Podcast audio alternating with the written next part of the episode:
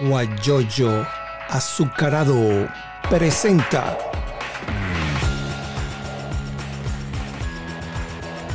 la noticia con Eleazar Benedetto. Muchas gracias por haber aceptado la invitación. Aquí la gente pendiente de esta entrevista. Mucha gente me dice, oye, ¿cómo lograste? No, pero es una persona igual que nosotros. No es una cosa así que la gente piense, uff, altísimo, no, es una persona muy buena gente, muy... Más, bien, yo... Muy familiar. A veces tengo la impresión de que no es una persona igual que nosotros, sino peor que nosotros en mi caso. Y trato de hacerlo por ser mejor. Está bien. Laureano, tú has escrito muchas, muchos artículos que, igual que yo, mucha gente pendiente. La gente está, eh, que cuando vas a escribir algo sobre el antibloqueo, esta ley, esta ley que aprobó la, Asamblea Nacional Anticonstitucional. Mira, así será esta ley, que hasta los propios cómplices del régimen sí, señor. se han opuesto, a ella. Cuando yo vi eso, yo digo, esto tiene que ser eh, de verdad no, no solo por lo autoritario, porque yo, yo creo que los cómplices del régimen ya no tienen inconveniente en apoyar lo autoritario. Debe tener eh, alguna cosa que les perjudica también a ellos de alguna forma y, y están acusando el golpe porque de otra manera no se explica. Autoritarismo llevamos nosotros 20 años de autoritarismo y hay gente que no ha abierto la boca en 21 años para, para denunciar nada. Y entonces la están abriendo ahora, a mí me sorprende.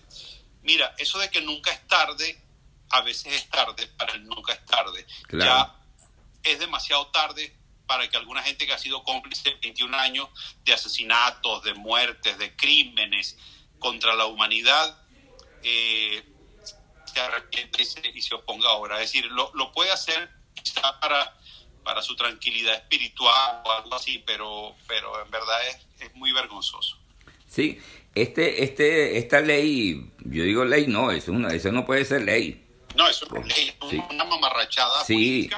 Eh, yo estoy viendo por acá eh, lo del diputado Barbosa, eh, lo del diputado, diputado de la Asamblea Nacional Legítima, y dice que dicha constituyente no tiene atribución porque solo es un órgano político del régimen. Su origen no tiene fundamento constitucional ni el respaldo de la soberanía popular a través del voto. Y como tú lo acabas de decir, hay varios diputados que están allí en la constituyente que han hecho público su rechazo a este instrumento que quiere eh, eh, aglutinar más poder del que tiene. Sí, mira, yo creo que a ellos, Eleazar, les dieron una cucharada de su propia medicina. Justamente les dieron una cucharada de la medicina que ellos le vienen dando al país desde hace 21 años. Por otro lado, a mí me asombra, yo, yo estudié ciencias políticas y nosotros veíamos en la carrera Derecho Constitucional. Hasta donde yo entiendo, una asamblea constituyente tiene la misión de redactar una nueva constitución para el país. Y es un poder originario que cesa cuando esa constitución ha sido aprobada. Esta Asamblea Constituyente no ha discutido ninguna constitución. Es decir, esta Asamblea Constituyente fue creada, o sea, el hecho de que ni siquiera, aunque sea por vergüenza, aunque sea por disimulo, aunque sea por un poco de dignidad, ellos deberían tener como un parapeto de constitución que fingieran discutir pero ni siquiera hacen eso. Es decir, eh, con lo cual reconocen abiertamente, nosotros hicimos esta asamblea constituyente para fregar al país, para apropiarnos del poder. Tan claro y sencillo como eso. En esa reunión de ayer no le dieron derecho a palabra a nadie, le dijeron, va a hablar eh, Pedro, Juan, este, más nadie. Pero mire que yo, no, no, cállese, para atrás. Y entonces es, es, problemático, ¿no? Que hay muchas, no una, sino más de una persona que ha rechazado esa situación. Sí, sí, efectivamente. Yo, la verdad, no conozco el texto de esta, entre comillas, ley. Lo voy a estudiar, por supuesto, para escribir algo sobre ello. Sin embargo, mira, yo con el régimen político venezolano, ya yo tengo un prejuicio que yo no puedo cambiar. Cualquier cosa que venga de ese régimen es algo malo. Eso es como cuando a mí me secuestraron. Es decir, Cuando yo estaba secuestrado, el secuestro que a mí me hicieron, yo decía, bueno, de esta gente que me tienen secuestrado, no puede venir nada bueno. No puede venir nada bueno, puesto que han violado todas las normas de garantía de un ciudadano libre. Fíjate que, por ejemplo, eh, en un artículo que escribiste que se habla de la antifragilidad, yo estoy pensando que puede haber alguna algún toque en el, en el régimen con esta situación de la ley de entre comillas de antibloqueo que pudiera salir eh, una luz al final del, del túnel. Sí, me parece muy razonable tu punto de vista. Creo que este es un, este es un punto que a lo mejor le da un toque de fragilidad a un régimen antifrágil. Y esa fragilidad es su propia unidad interna. De, que, que, vamos a estar claros, al margen que uno este, le indigne que la gente levante su voz a destiempo, eh, para los que adversamos a esta atrocidad política, nos gusta que no estén cohesionados, porque ellos han estado, es decir, una de las cosas que ha caracterizado el régimen político venezolano es que sus divisiones internas las han manejado muy a puertas cerradas. No es como la oposición venezolana, que hace de sus discusiones internas un debate público hasta eh, verse la sangre y las heridas y, magullarse. Ellos no. Ellos, eh, bueno, también es que tienen el poder. Quien tiene el poder este, tiene unas ventajas estratégicas que sabe que tiene que preservar. Entonces, pero ellos no han, no han mostrado públicamente fisuras. Eh, estas fisuras para lo que adversamos al régimen son buenas. O sea, toda división interna, todo resquebrajamiento es como, como una piedra a la que tú necesitas quebrar. Cualquier grieta que tú veas, si estás tratando de quebrar esa piedra, es un camino que se abre. Ahora también hay otra situación importante que la, están analizando muchos venezolanos. Yo en el exterior, aquí en Houston, también lo he visto y, lo he leído y tengo mis opiniones sobre este informe de las Naciones Unidas. Estas 47 personas que, que hicieron, que entrevistaron a gente y le preguntaron, mira, ¿qué te hicieron? ¿Qué? Pues yo he visto con, con, estupor, he visto así bravo, que cómo es posible que, que haya personas que torturen de esa forma. Y, bueno, mucha gente está viva, gracias a Dios, pero pero pero hay mucha gente que perdió la vida. Ayer cumplió dos años, parece mentira, el, el concejal Albán, que lo lanzaron de, de, un, de, yo no sé cuánto piso. Sí, mira, Eliazar, efectivamente, es muy razonable. Eh, fíjate, ese informe de las Naciones Unidas, eh, para nosotros los venezolanos, los que conocemos el monstruo por dentro, Exactamente. no dice nada que ya nosotros no supiéramos. Sin embargo, es de crucial importancia que un organismo tan serio, respetable y honorable como esta comisión lo fundamente, porque una cosa es lo que uno sabe que está pasando y otra cosa es la fundamentación rigurosa, cohesionada y con pruebas de lo que está sucediendo. Es decir, después de este informe, a nadie le puede quedar ninguna duda de lo que está pasando en Venezuela. Después de este informe, cualquier régimen, cualquier país que apoye lo que está pasando en Venezuela, tiene que asumir que es cómplice de delitos de lesa humanidad. Entonces, asúmalo. O sea, usted eh, eh, quiere apoyar al régimen, usted es bueno, es que no me extraña que Cuba, Rusia, China, apoye, Turquía apoyen al régimen venezolano. ¿Y cómo no lo van a apoyar si ellos hacen en sus países la misma cosa que está haciendo el régimen político venezolano? Exactamente. Ahora, este informe tiene otra cosa importante, Eleazar. Primero, la descripción detallada de todas las atrocidades que se cometen, que dejan a uno con una sensación repugnante del, del nivel de agresión, de inmoralidad, de maldad a la que puede llegar el ser humano.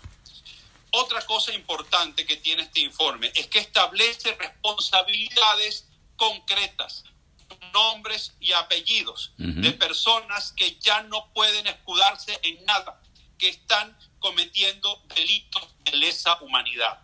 Entonces, por donde se le mire, este informe es bueno y es provechoso.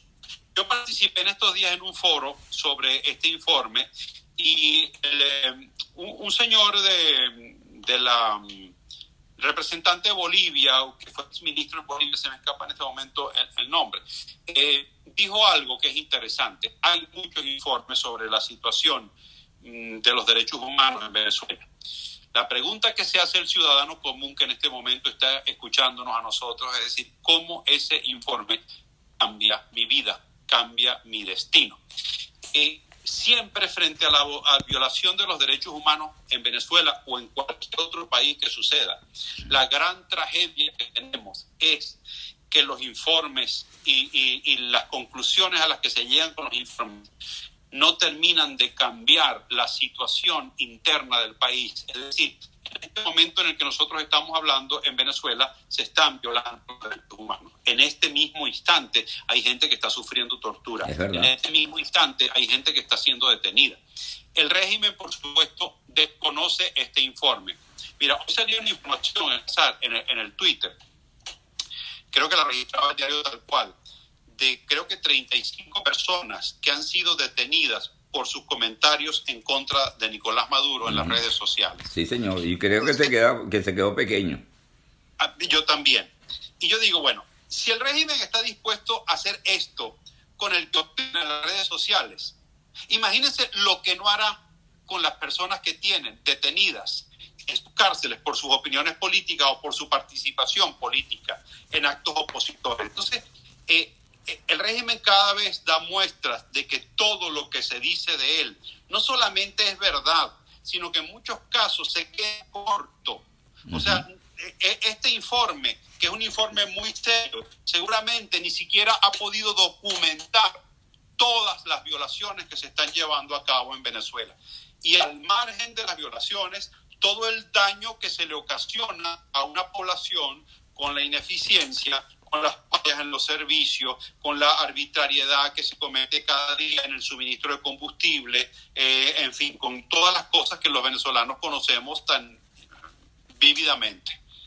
Está el Rafael Piña del Estado Falcón, pero él está en Houston. Él tiene una empresa que se llama Notiamérica, un portal de noticias del mundo. Dice que en portuguesa está sucediendo algo similar a lo que tú planteas y también agrego que en el Socorro del Estado Guárico, anoche, para amanecer toda la madrugada, quemaron el Consejo Municipal y quemaron la casa del alcalde, porque pusieron preso a varias personas que estaban protestando por gasolina. Dicen, no, ustedes no pueden protestar, pues bueno, si no hay gasolina hay que protestar buscando la gasolina.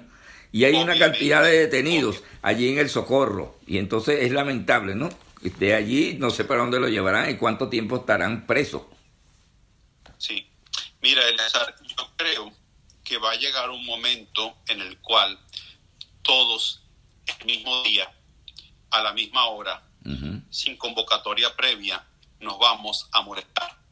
Yo creo que sí. El día, el día en que eso suceda, el régimen político venezolano sucumbirá. sucumbirá sin duda alguna. Amén. Dios lo oiga. Eso es importante porque la gente pura cosa por los memes. Ojalá que la gente que hace cola se tranque toda Venezuela con los carros, que hagan esto, pero háganlo. Sí, pero, pero, pero eh, tiene que ser, tiene que ser una desobediencia civil generalizada y total, porque si es parcial, es decir, si es una marcha en Caracas, la Guardia Nacional va a reprimir con fuerza esa marcha en Caracas. Si es una marcha en el Zulia, va a suceder lo mismo. Pero si todo el día, todo, si un mismo día, todos los pueblos de toda la región de Venezuela se, se levanta, ese día no hay ninguna fuerza, no hay manera de contener a un pueblo entero indignado.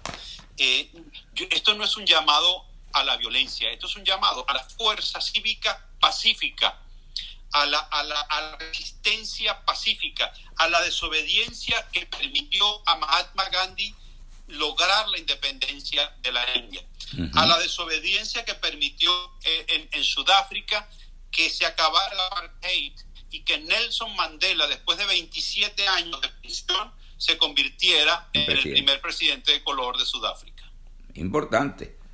No, y, y así pasaríamos todo el programa hablando de personalidades, perdón, que, que, que han hecho mucho por su país y que han levantado a, di- a diferentes países pues sobre esta situación.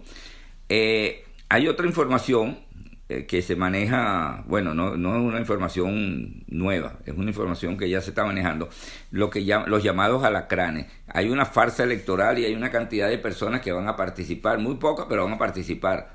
Y la gente por allí me enviaron un, un audio donde me decían que están repartiendo las cajas CLAP y le dicen firma aquí, ponga su huella y le sale un papelito. Cuando la persona va a agarrar el papelito, no, él medio vio y dice votó, dame acá, tú no lo puedes ver y le quitan el papelito. No sé si es oficial o es extraoficial, pero parece ser que está sucediendo en los diferentes eh, sectores de, de donde manejan la agricultura, eh, campos, etcétera.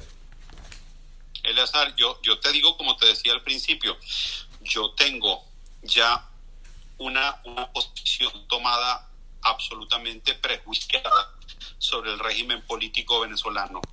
Después de 10 años, después de 21 años de padecimiento, yo he llegado a la conclusión de que nada bueno puede esperarse.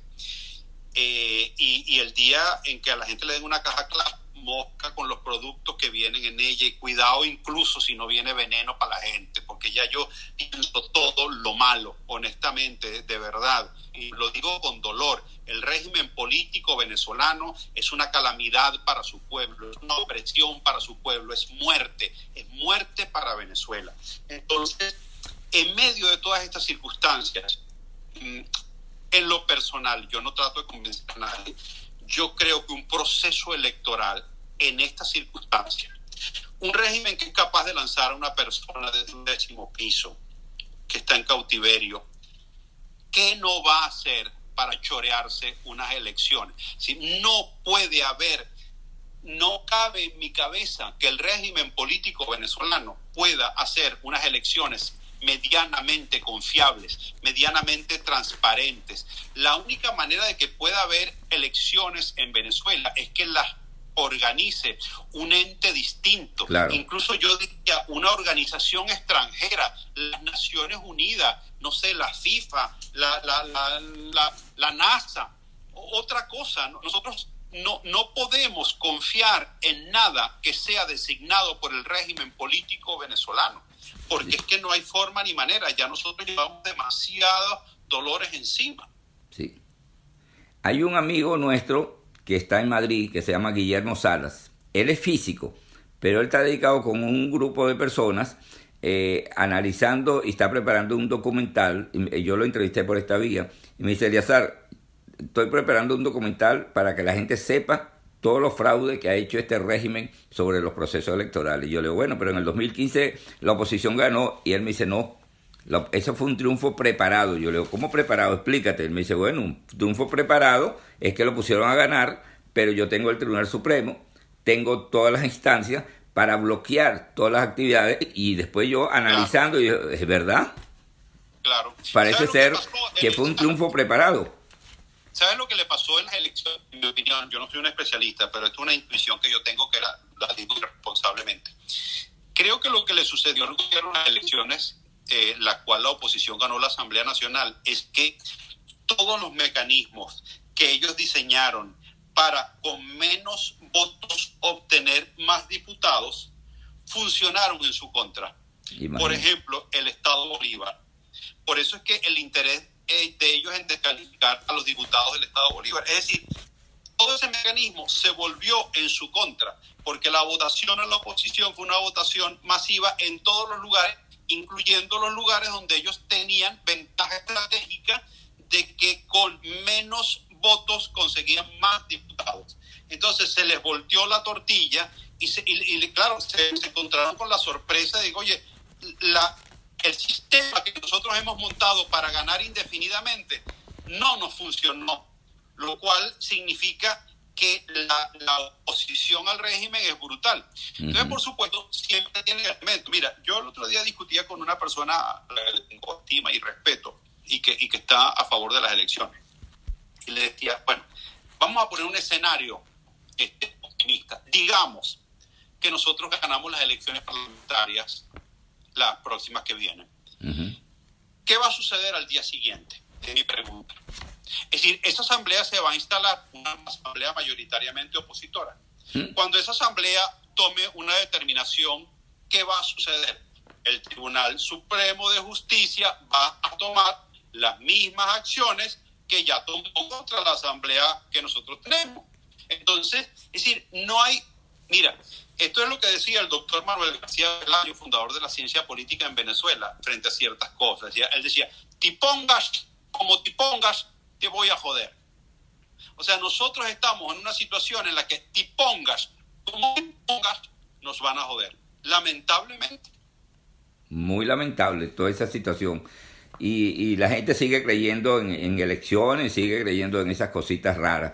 Eh, Mira, yo, yo, tengo, yo tengo la, no sé, no. Eh, mira, yo he pensado en esto y lo digo así como a modo de hipótesis. Probablemente los que están a favor de las elecciones llegaron a una conclusión que no sé si es buena, si es válida y si es acertada. Quizá ellos llegaron a la conclusión de decir, mira, nosotros no podemos acabar contra este, con este régimen.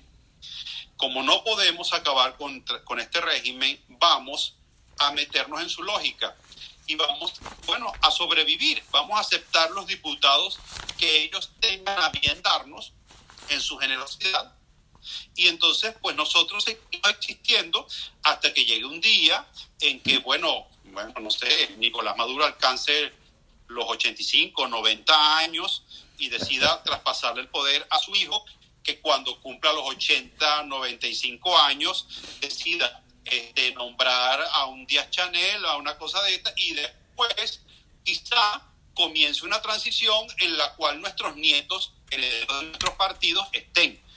Eso es, eso es una posición que eh, yo quizá la he definido como con cierta ironía, pero también tiene su lógica. O sea, si, si ya tú estás convencido de que estás derrotado, quizá, quizá una cosa interesante es decir, mira, voy a mantenerme con vida. O sea, antes muerta que sencilla. Sí, señor. Mira, voy a hacer un paréntesis en este momento para hablar de Cocoa Creativo. Esto es una empresa que está en Barcelona, la maneja un colega periodista, Jesús Gregorio Cabello, y él tiene un diseño gráfico creativo de primer orden, un profesional que tiene todos los conocimientos para el diseño gráfico. Y los contactos los puede hacer arroba cocoal creativo y arroba pana. Él tiene también un portal de noticias que se llama arroba pana noticia.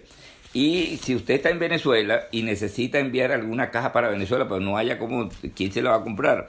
La empresa Blue Travel, que está en Atlanta, eh, tiene, eh, usted lo llaman de Venezuela y necesita los, em, para las cosas, para las hallacas, las aceitunas, las alcaparras que no hay allá.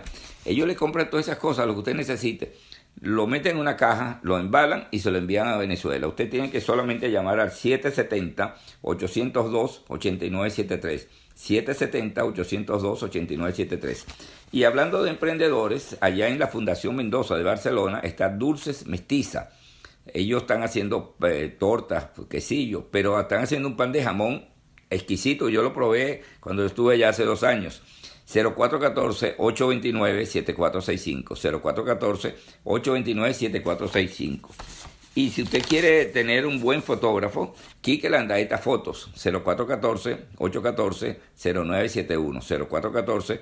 0414-814-0971. Ese es Kike Landaeta Fotos. Él es reportero gráfico, pero también como emprendedor maneja la parte de, buscar, eh, preparar y tomar fotos y generar ingresos por la situación que, que se está viviendo allá. Imagínate tú, la pensión no llega ya abajo, ya cuesta menos de un dólar, porque estaba viendo por allí un paquete de harina pan que cuesta 484 mil bolívares y lo ponen así, oferta, 484 mil bolívares. pero concho, es una falta de respeto en un supermercado como van a colocar oferta, ¿no? Entonces, bueno, continuamos conversando con Laureano Márquez. También a mí se me pasó por alto decirte que hay muchos países y uno de los que se echó para atrás fue Argentina. Me están pasando el dato. Argentina eh, votó en las Naciones Unidas a favor de, el presidente interino de Guaidó, y entonces llama la atención y Diosdado y Maduro están llamando allá a este señor, mira, vale, llámale la atención al canciller tuyo que, que metió la pata. Esa es la gente que se está dando cuenta a última hora. Bueno, eh, primero, antes de responderte, que vi por ahí un comentario que decía, no estamos para sarcasmos. Ajá. No es, no es un sarcasmo no es un sarcasmo que Maduro se quede en el poder hasta los 95 años. O sea, Dios nos libre, por supuesto, de eso. Y no es. Y, pero digo, para, si, en una situación, vamos a ver, hagamos memoria. El régimen de, de Cuba, que es un poco lo más similar que tenemos nosotros a Venezuela en este momento, porque lo que está pasando en Venezuela. O sea, Fidel se quedó hasta que, hasta que se murió. un día se cansó y dijo, mira, vamos a poner a mi hermano y bueno, para que haga las cosas diarias y yo sigo mandando desde aquí. Y el hermano está vivo y el hermano puso a otro presidente y el, y el presidente no podrá hacer nada que el hermano de Fidel no apruebe. Y cuando muera el hermano de Fidel dentro de 100 o 200 años, Díaz Chanel también morirá de viejo. Y entonces, a lo mejor, ya muertos los Castros, comience en Cuba una transición hacia un proceso democrático. No es un sarcasmo, son realidades. En España no hubo una transición a la democracia hasta que murió Franco. O sea, por supuesto que nosotros los venezolanos no podemos esperar tal cosa. No podemos esperar tal cosa. Nosotros tenemos que luchar contra este régimen para que su fin suceda lo más pronto que sea posible. Pero digo, y, ese era mi punto, que hay alguna gente en la oposición que probablemente llegó a la conclusión de, mira, esta gente se va a quedar como los Castro, vamos a tratar de sobrevivir sin que nos metan presos. Pues esa es una opción, no es ningún sarcasmo.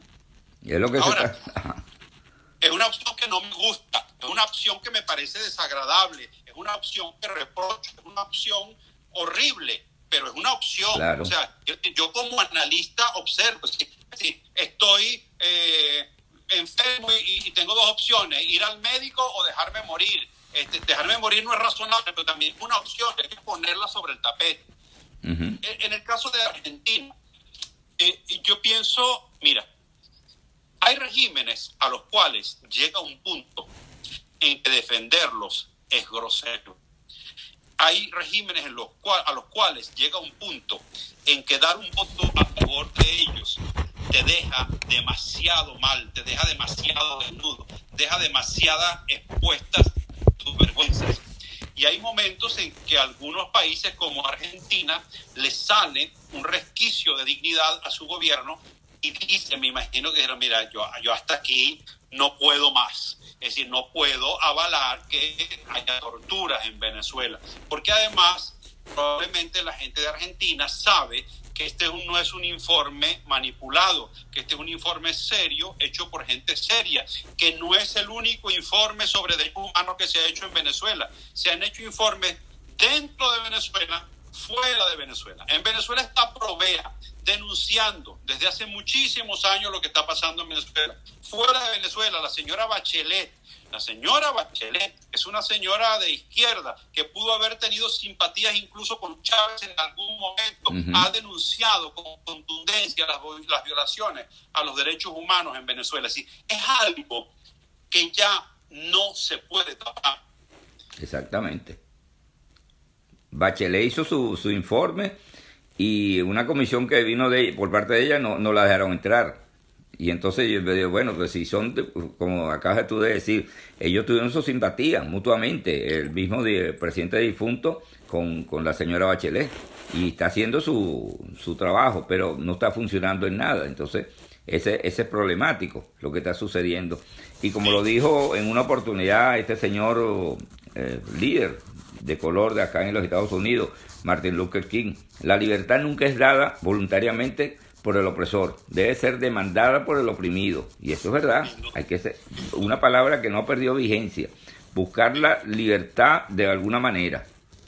Pero lo que tú dices, por ejemplo, mucha gente dice que es sarcasmo, no, yo no creo, porque vayan y, y revisen la historia. la historia, ¿cuántas personas no tienen miles de años mandando? Eh, Juan Vicente Gómez, pues sin ir muy lejos en, Venezuela, mandó 35 años. Sí, señor. Y este señor va por los 21 y Cuba va por más de 60 años y cada momento van a ser y así sucesivamente, pues. Entonces hay yo, que... no, yo no sé qué sucede, Eleazar, hay una cosa como de la providencia que los dictadores suelen tener la bendición de la longevidad no, no sé por qué razón, no les entra ni coquito. Parece ser que el ser dictador te da como una cosa de salud impresionante. Alguien, alguien escribió por ahí, le hacer una pregunta que mientras tú conversabas la, la anoté. ¿Cómo podemos luchar? Mira, la verdad que es una buena pregunta, porque es la pregunta que nos hacemos todos los días. Yo me la hago siempre. Sí, Mira, hay muchas formas de luchar. Cada uno lucha en el terreno en el que está. Tú eres un comunicador de prestigio y tienes este espacio y luchas en el terreno de la comunicación. Yo soy humorista y lucho en el terreno del humor y mucha gente está luchando en todas las cosas, en todas las áreas.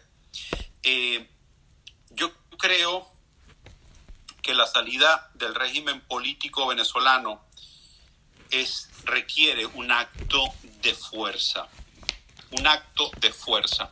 Cuando digo un acto de fuerza, probablemente la gente esté pensando en una invasión norteamericana. Yo pienso en un acto de fuerza todavía más fuerte que la presencia de los marines en nuestro país. Pienso en un acto de fuerza en el cual la fuerza cívica de la sociedad venezolana un día, un día, a la misma hora y el mismo día, diga no, diga hasta aquí, hasta aquí. Y eso ha pasado. Mira, pongo el caso de Ceausescu. ¿Recuerdas? Ceausescu, eh, supiste, bueno, recuerdas cómo lo derrocaron. Él estaba dando un meeting, un meeting en el, en el Palacio de Gobierno. Y en el meeting comenzó una protesta en su contra. Y tres horas más tarde, Ceausescu no existía sobre la faz de Rumania. Es decir, esta gente que es tan poderosa, al final su poder es nada, porque el verdadero poder es el poder que, que, depende de la fuerza cívica, de la convicción ciudadana, del voto legítimo del pueblo.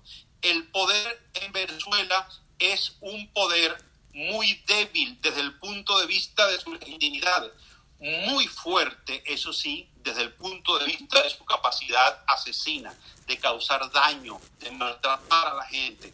En ese sentido tiene mucha fuerza. Es decir, eh, eh, tú sabes que mi papá tenía una frase que decía, más peligroso que un mono con una hojilla. Ah, esto es un mono con una hojilla. El mono no es razonable, el mono no es inteligente, el mono tiene una hojilla. Y es una gran amenaza. peligrosísimo. Absolutamente.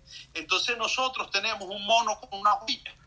Y, y el tema es que yo creo que la fuerza, la convicción de la fuerza cívica, mira, la, sociedad venezolana no, ah, no, hay, no, es, no, es, no es verdad cuando se dice por ahí que nosotros no hemos hecho nada, nosotros hemos hecho y mucho. Muchísimo. Nosotros hemos participado en marchas multitudinarias.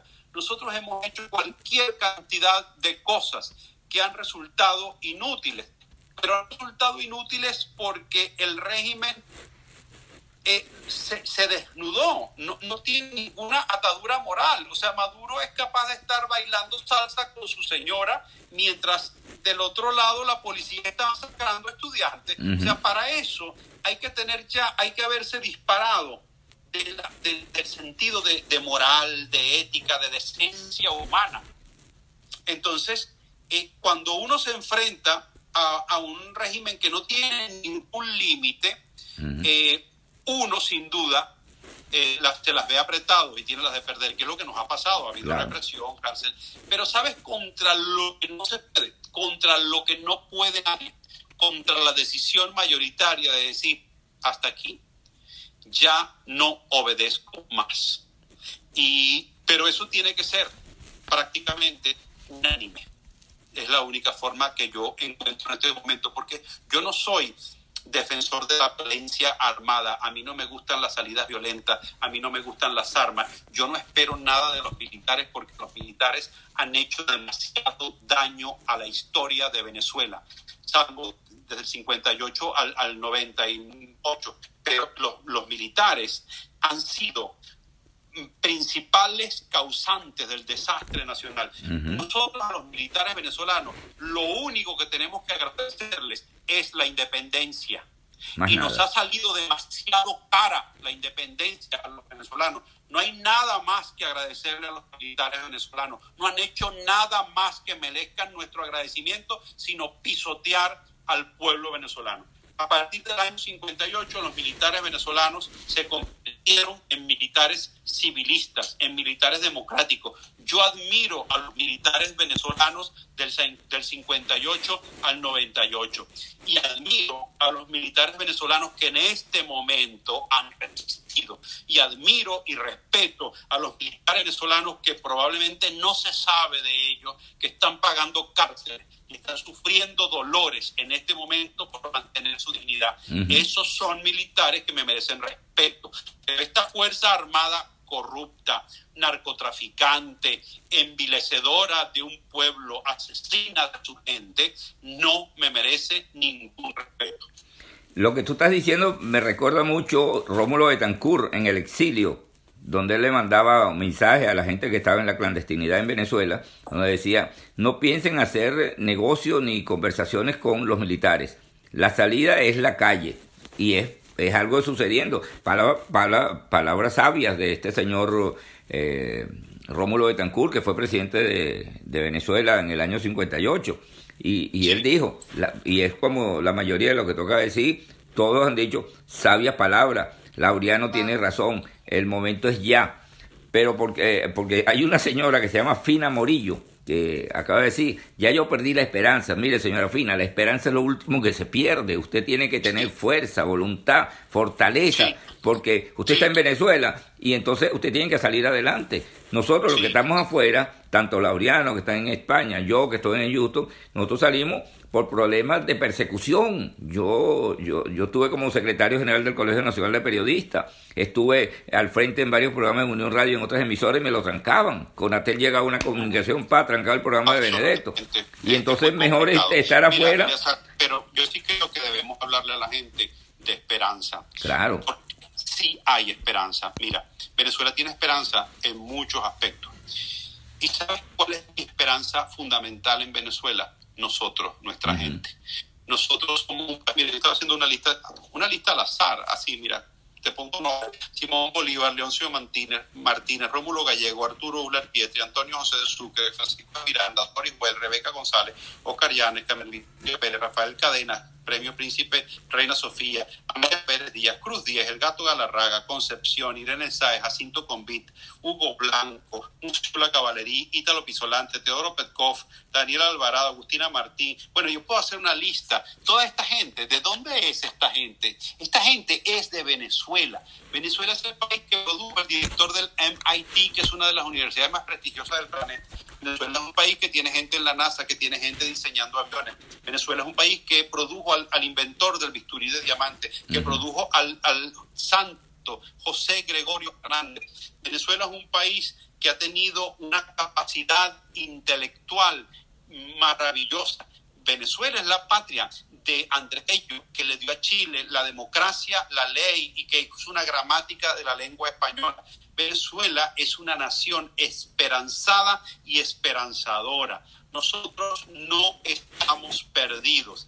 Este régimen va a pasar sin duda y será un día un mal recuerdo, como es hoy día aquí en, España para los españoles Franco. Franco es un mal recuerdo este, para nosotros Gómez es un mal recuerdo y eso que Gómez no es en nada comparable con las atrocidades que estamos viviendo, porque Gómez, y no defiendo el gomecismo como no defiendo el perejimenismo, pero hay una diferencia entre las dictaduras anteriores y la dictadura, la dictadura que padece Venezuela hoy día. Totalmente es una dictadura absolutamente destructora de cuanto en Venezuela está en pie la dictadura de Gómez y la dictadura de Jiménez, que no tienen defensa alguna, fueron dictaduras que no destruyeron al país. Es decir, cuando llegó la democracia, pudo encontrar elementos para seguir adelante, porque era un país que se había modernizado arbitrariamente, lo que tú quieras, pero se había modernizado. Totalmente el país cierto. de Gómez fue un país que pagó la deuda externa. El país de Gómez fue un país que acabó con los caudillos. El país de Gómez fue un país que construyó un ejército nacional y vías de comunicación. Entonces, hay una diferencia brutal entre aquellas dictaduras, que repito, son condenables, y la dictadura actual, que es una dictadura que cada día que se levanta en Venezuela otea el horizonte para ver qué le falta por destruir y destruirlo como me dice Gaby allí, me dice, el, Venezuela es el mejor país del mundo, Gaby mi hija, y es verdad. Absolutamente. totalmente. Mira, y, tú inclusive estás fuera y yo estoy fuera, Eliazar. Sí. Nosotros sentimos el dolor de lo que significa estar lejos de casa, de estar, eh, mira, fuera de, de mi, de mi apartamento en Caracas, donde tengo mis libros, donde tengo mi vida, donde tengo mis notas, donde yo, yo, no salí con el propósito de irme, yo salí con el propósito este, de hacer una gira que después, bueno, me ha mantenido fuera hasta, hasta el sol de hoy. Y, y, con lo que tú señalas, con los comunicadores dificultades para ejercer libremente. Si yo estuviese en Caracas en este momento haciendo esta entrevista contigo, el 80% de las cosas que yo te he dicho, Eleazar, no las habría dicho, que no te quepa la menor duda. No las habría podido decir porque me daría miedo de decirlas. Yo puedo hablar porque estoy en este momento en un lugar libre. Entiendo al que no puede hablar en Venezuela. Admiro a quien levanta la voz en Venezuela en este momento. Admiro a la gente que lucha en Venezuela. O sea, eh, eh, es una cosa de verdad admirable que la gente tenga esa convicción y tenga esa tenacidad y tenga esa fuerza. Yo los admiro y, y les deseo fuerza y les envío bendiciones para que Dios me los cuide, me los proteja, me los tenga con bien a todos. A veces se le se hace un nudo en la garganta, ¿no? Absolutamente, Eleazar, absolutamente. Porque uno sabe que en este momento que estamos hablando nosotros, hay una gente que está sufriendo, y hay una gente que está en una cola para poner gasolina, y hay una gente que no está comiendo, y hay un niño que no está yendo a la escuela, y hay un niño que hoy dejó de comer, y hay unos niños que necesitan tratamiento de insulina en el JM de los ríos y no lo tienen, y, y hay gente, y hay médicos muriendo por COVID-19 porque no tienen los hospitales el equipamiento adecuado. Entonces, a uno le da dolor que la tierra que tiene los dos ríos más importantes del, continente, que tiene, bueno, no del continente, pero que tiene la, tercera fuerza de agua dulce del mundo, la cuarta, que tiene un río navegable, que tiene las reservas petroleras más grandes del planeta, que tiene unos llanos espectaculares para la ganadería, y unos médanos. del lago maravilloso para la agricultura, que tiene las playas más espectaculares del planeta Tierra para nosotros tenerlas abarrotadas de turistas que nuestra tierra, que esa tierra, que es nuestra tierra, que no merece pasar lo que está pasando, que a veces uno lo ve como inexplicable. Uno dice, ¿cómo puede estarle pasando a Venezuela esto? Si Venezuela está diseñada, es como cuando tú tienes un televisor ultramoderno y tú dices, este televisor está diseñado para que yo vea este una televisión bellísima y el, bicho lo que sale son puras rayitas. Dice, ¿cómo puede ser si este televisor fue diseñado para verse espectacularmente y, y no veo nada? Entonces, esa es la angustia que tenemos los venezolanos. ¿Cómo? O sea, lo difícil de explicarle cuando uno se encuentra con un extranjero aquí, con alguien que no conoce Venezuela, lo difícil de explicar es por qué a Venezuela le está yendo mal. Es, es una pregunta que yo me hago. ¿Qué hemos hecho los venezolanos para que esta gente llegue y destruya todo eso. Sinceramente, todo está en el suelo, las universidades. La Universidad de Oriente, donde yo soy jubilado, bueno, quemaron la biblioteca, que, se robaron todo. Entonces, ¿qué más quieren destruir? No quieren que nadie aprenda nada. Quemar una biblioteca es uno de los actos más salvajes que se pueden cometer en la humanidad. Este, bueno, después de acabar con la vida humana, naturalmente. Este, es un acto salvaje, es un acto contra la cultura, es un acto contra tu hijo. Como hay un poema de Andrés Eloy Blanco de alguien que la dictadura de Gómez asesinó a una persona y, Andrés Eloy Blanco le escribe un poema y le dice, ¿cómo harás tú para asesinarlo en el corazón de tu hijo? cuando, cuando esta gente asesina y comete crímenes, uno le dice, ¿cómo, ¿cómo vas a hacer para asesinar todo esto? Cuando tú asesinas una biblioteca, estás asesinando el corazón de tu hijo, estás asesinando los libros que él podía leer o que los hijos de otra gente podía leer. Que, que, es decir, yo, yo, no, yo no, no concibo algo más triste que incendiar los libros. Lo hizo Hitler en Alemania, lo hizo Mao Zedong en, en China, quemaron unos libros. Y yo, pero bueno, ¿con qué van a estudiar la generación que viene, a, que viene atrás de nosotros? Así es, Sí, así es. muy lamentable toda esta situación por allí. No, no me, me envía un mensaje que en Miami murió Raúl Salazar, que fue ministro de la Defensa. Conocido. Ay, caramba, qué pena. Sí, se murió allá. Qué, y qué bueno, pena, qué pena. mucha gente, bueno, ya mucha gente dice que tienen, que, que le ha despertado el ánimo con todo lo que tú estás diciendo. Ojalá que este programa, este programa lo voy a, a pon- a colocar en una plataforma que se llama guayoyoazucarado.com, que está en Atlanta. Y además De en, Instagram lo voy a colocar también en Instagram TV. Allí lo pueden ver con tranquilidad porque van a estar eh, per- en forma permanente, no se va a borrar. Y Guayoyo Azucarado lo coloca también en, en una parte que se llama Ancor. Allí eso está re- re- eh, por- rodando por el mundo entero y la gente Hola, lo... Juanete. Está Juanete. Saludos a Juanete. ¿Cómo? Ay, que veo la gente que está saludando por ahí. Saludó eh, un amigo de. Sí. Y le mando saludos también. Mira, aquí tienes mucha gente unida acá a esta, a esta transmisión. Este live sí, es, es importante, ¿no? Ya llevamos 46 La gente, minutos. te felicito. Sí, no me queda sino darte las gracias. Ah, Tienes algo, pues, has dicho de todo, ¿no? De todo, Sí, de todo. He dicho de todo y he dicho con, con mucha pasión. Y siempre que uno habla con pasión, a veces dice cosas eh, lúcidas y otras veces dice cosas este, movido por la pasión que a lo mejor no fueron dichas de la mejor manera. Si he dicho algo que a alguien ha molestado, si he dicho algo que alguien considera impropio, ofrezco mis disculpas. Lo digo todo lo que he dicho en esta entrevista contigo, Eleazar, lo he dicho desde desde una profunda pasión que me mueve por el destino de nuestra tierra, por buscar mejores horizontes para nosotros, por seguir luchando, cada uno desde donde esté, por hacer de Venezuela la nación que merece ser. Venezuela existe en el corazón como sentimiento y aquí como pensamiento. Quiere decir esto que uno lleva a su nación encima, dentro y fuera de Venezuela. Y uno puede, solito en su casa o solito lejos, engrandecerla con el sentimiento y con el pensamiento. He tratado de ofrecer en esta entrevista mi sentimiento y mi pensamiento. Y si he dicho algo inapropiado, repito, ofrezco disculpas por la pasión, por el exceso de pasión. No, es que mucha gente, hasta los ojos se le aguaron. A mí, mira, ya yo a mí las lágrimas me salieron. Pues yo uno piensa todas las cosas que suceden en Venezuela y la gente pasando trabajo, mi familia allá y bueno, tú sabes cómo es la situación.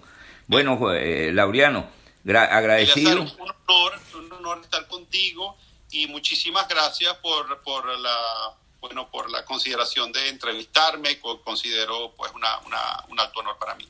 Gracias a ti por haber aceptado la invitación, Laureano Márquez. Feliz fin de semana.